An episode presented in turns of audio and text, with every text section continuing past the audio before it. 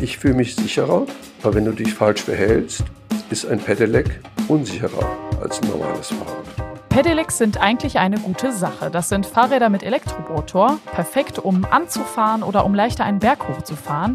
Mit Pedelecs könnten vielleicht auch einige aufs Auto verzichten. Leider passieren aber immer mehr Unfälle mit Pedelecs. Wir klären, woran das liegt. Rheinische Post Aufwacher.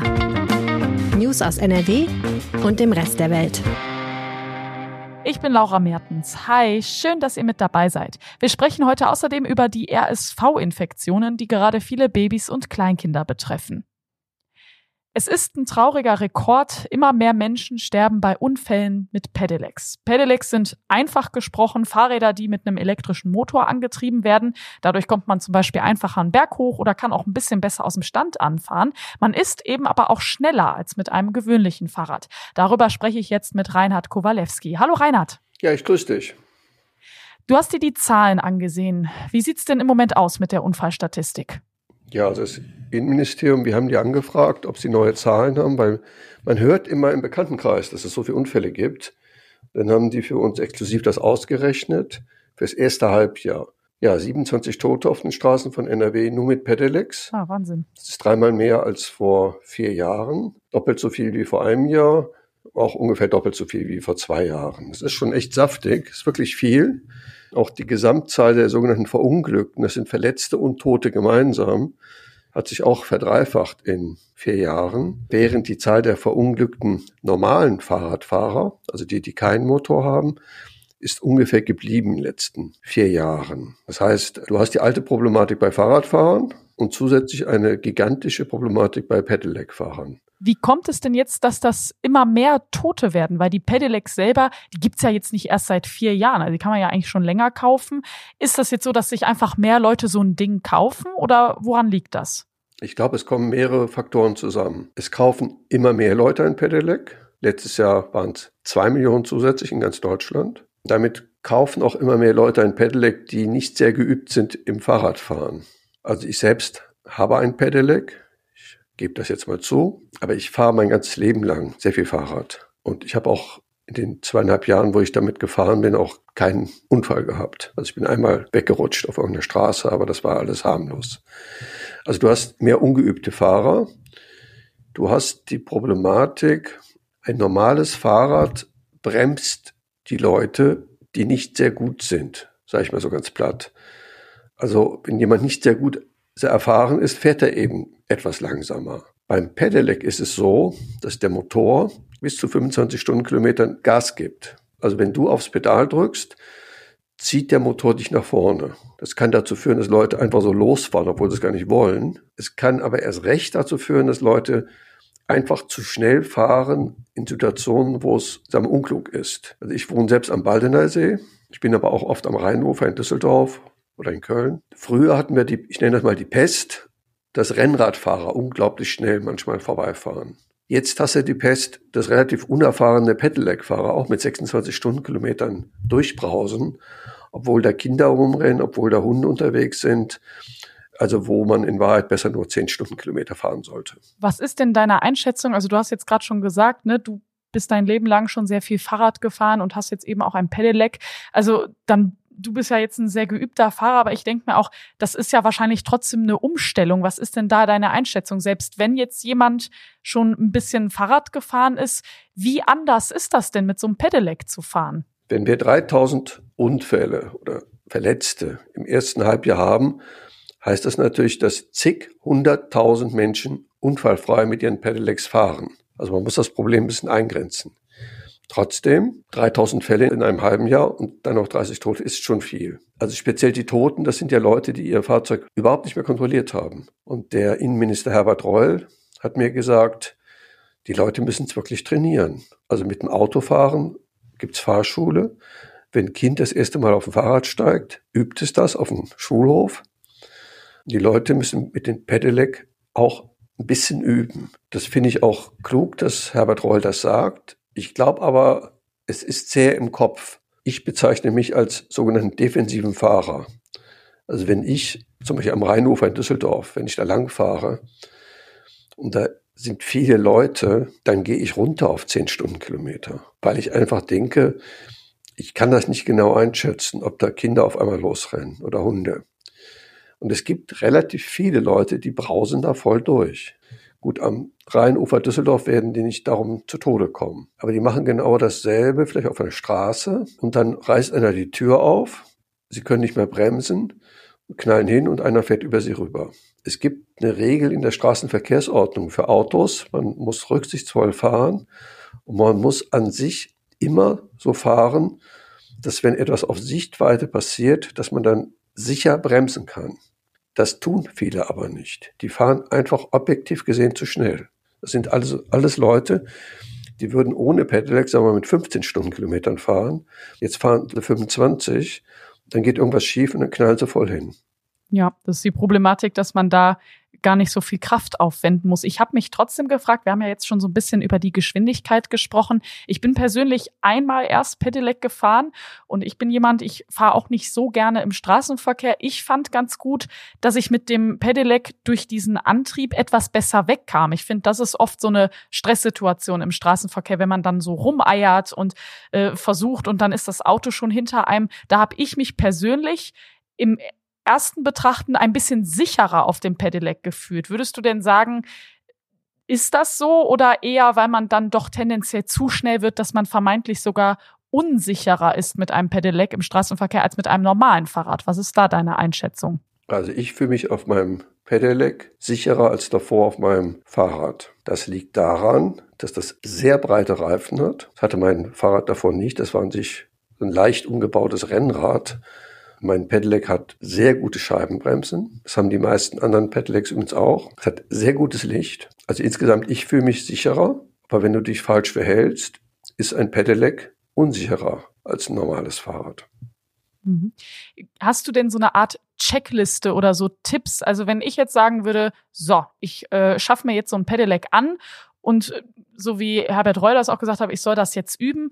Was würdest du mir denn jetzt mitgeben? Was muss ich machen? Welche Situationen muss ich üben, womit muss ich mich ausrüsten, äh, wo soll ich am besten üben und wie lange? Ich würde den Leuten erstmal wirklich raten, ein bisschen zu üben, einfach auf einer abgelegenen Strecke, weil Pedelecs, also die wiegen meistens so 27, 28 Kilo Normale Fahrräder wiegen oft nur sagen wir, 19 Kilo. Das macht schon was aus. Sie müssen defensiv fahren. Sie müssen sich auch die richtige Route raussuchen. Also es gibt Hauptverkehrsstraßen in Düsseldorf oder in Mönchengladbach oder in Köln. Da wäre ich sehr vorsichtig, ob ich da überhaupt mit dem Fahrrad fahre. Und es gibt viele Nebenstraßen und große Fahrradwege. Da ist es wunderbar, da hast du kein hohes Risiko. Ich selbst fahre gelegentlich vom Hauptbahnhof Düsseldorf raus zur Redaktion in Düsseldorf-Herd. Das ist so acht Kilometer den Rhein lang. Ich habe mir jetzt so eine gelbe Warnliste gekauft, weil ich eben abends, jetzt im Winter, im Dunkeln den Rhein lang fahre. Ich habe auch Fernlicht an meinem E-Bike. Muss sagen, also ist eine tolle Sache. Also ich sehe wirklich deutlich besser. Ich werde auch besser gesehen. Total wichtig ist, dass die Leute einfach einen Helm anziehen. Ich habe mit meinem Fahrradhändler über die Problematik geredet der sagt, und er hat recht, ich sehe das auch immer wieder, die Hälfte der Leute hat keinen Helm an. Und dann bist du natürlich, wenn du dann richtig hinknallst auf die Straße, tja, also 30 Tote kommen da schnell zusammen. Es gibt ja jetzt auch noch von vielen Seiten die Forderung nach besseren Radwegen. Glaubst du denn, dass das auch, wenn man das andere mit, wie man am besten fährt und so aus der Rechnung mal rausnimmt, dass das denn auch einen positiven Effekt haben wird auf diese Statistik, wenn wir bessere und mehr Radwege haben? Ja, absolut. Auch auf Radreden gibt es natürlich Unfälle, das ist klar. Aber du hast deutlich weniger schlimme Unfälle, als wenn ein Auto über über einen Fahrradfahrer fährt oder ihn anfährt. Der konsequente Weg, damit Fahrradfahren und E-Bike-Fahren in Deutschland sicherer wird, ist, dass natürlich überall gute Fahrradwege sind. Wobei guter Fahrradweg heißt, dass es ein durchgehender Weg ist, dass er getrennt ist von der Straße und auch getrennt vom Bürgersteig, also von den Fußgängern. Ich bin auch schon in Holland auf Radwegen gefahren, in Amsterdam. Das sind wirklich abgetrennte Wege. Das ist eine tolle Sache. Und da ist das Risiko am Ende deutlich niedriger als in Deutschland. Danke dir, Reinhard.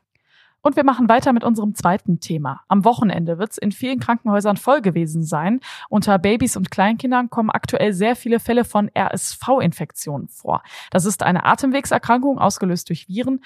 Wenn wir Erwachsene das bekommen, dann ist das oft jetzt nicht mehr als eine Erkältung. Bei den Kleinen ist das aber eher ein großes Problem. Jörg Isringhaus ist dafür jetzt zu Gast. Hi Jörg. Hi. Was sind denn diese Viren genau? Das heißt respiratorisches Syncytialvirus, also abgekürzt RS-Virus. Virus und es hm, gehört zu den äh, schon bekannten Viren, die seit, seit vielen Jahren grassieren und vor allen Dingen aber Säuglinge und Kleinkinder gefährden. Es ist aber auch so, dass auch ältere Kinder daran erkranken, auch Erwachsene. Aber da sind das in der Regel dann immer sehr leichte Verläufe. Und was für typische Symptome gibt's da? Die typischen Symptome, die passen eigentlich auch zu allen anderen Atemwegserkrankungen, die man so kennt.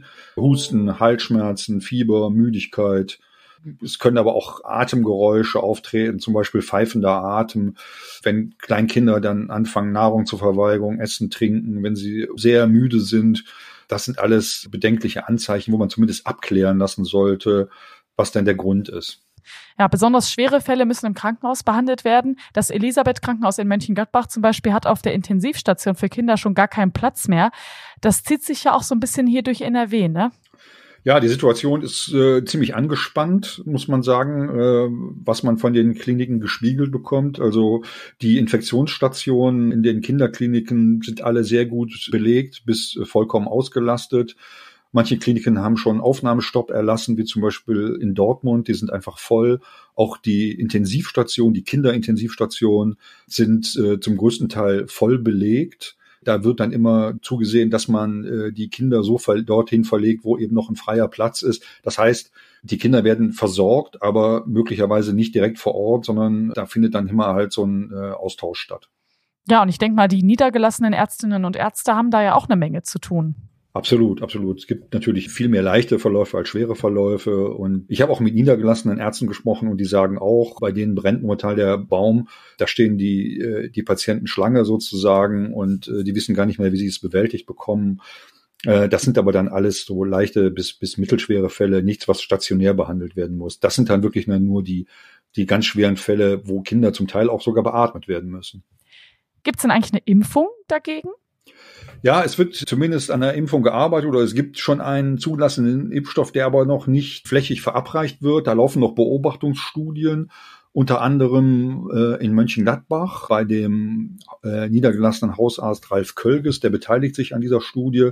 Da können Eltern, die ein gesundes Kind haben, das nach dem 20. Dezember 2021 geboren ist, daran teilnehmen. Und da geht es darum, dass diese Antikörper, diese verabreichten Antikörper einen Schutz bieten für ein halbes Jahr. Man verschiebt also eine mögliche Infektion dadurch nach hinten. Bei diesem RS-Virus ist es so, je älter das Kind ist, desto milder verläuft in der Regel dann auch die Infektion. Also wie gesagt, der Impfstoff an sich ist schon zugelassen. Man kann sich informieren über diesen Impfstoff über die Internetadresse www.praxis-für-reisemedizin.de.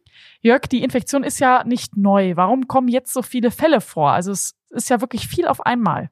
Ja, genau. Und die Mediziner sprechen davon sogenannten Nachholinfekten. Das hängt auch ein bisschen mit Corona zusammen, weil durch Corona und diese teilweise Isolation, vieles Masken tragen, eine ganze Menge Erkrankungen oder Infekte einfach nicht durchgemacht wurden. Das heißt, viele Kinder haben gar, kein, gar keine Chance gehabt, ihr Immunsystem zu trainieren, sind einfach nicht krank geworden.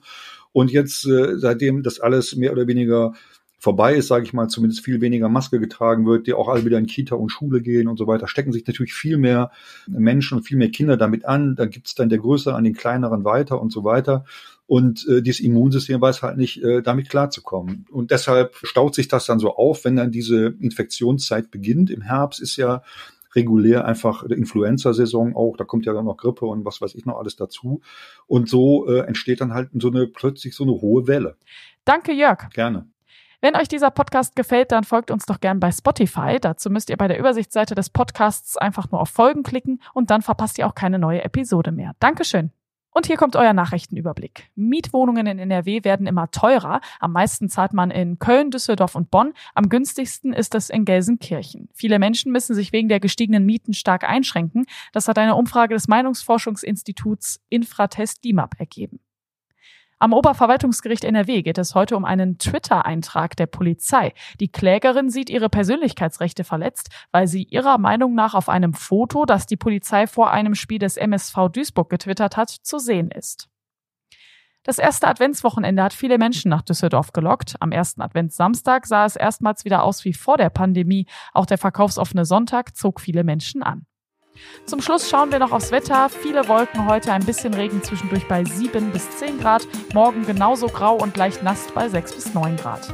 Das war der Aufwacher vom Montag, dem 28. November. Ich bin Laura Mertens. Euch einen guten Start in die Woche. Ciao. Mehr Nachrichten aus NRW gibt's jederzeit auf RP Online. rp-online.de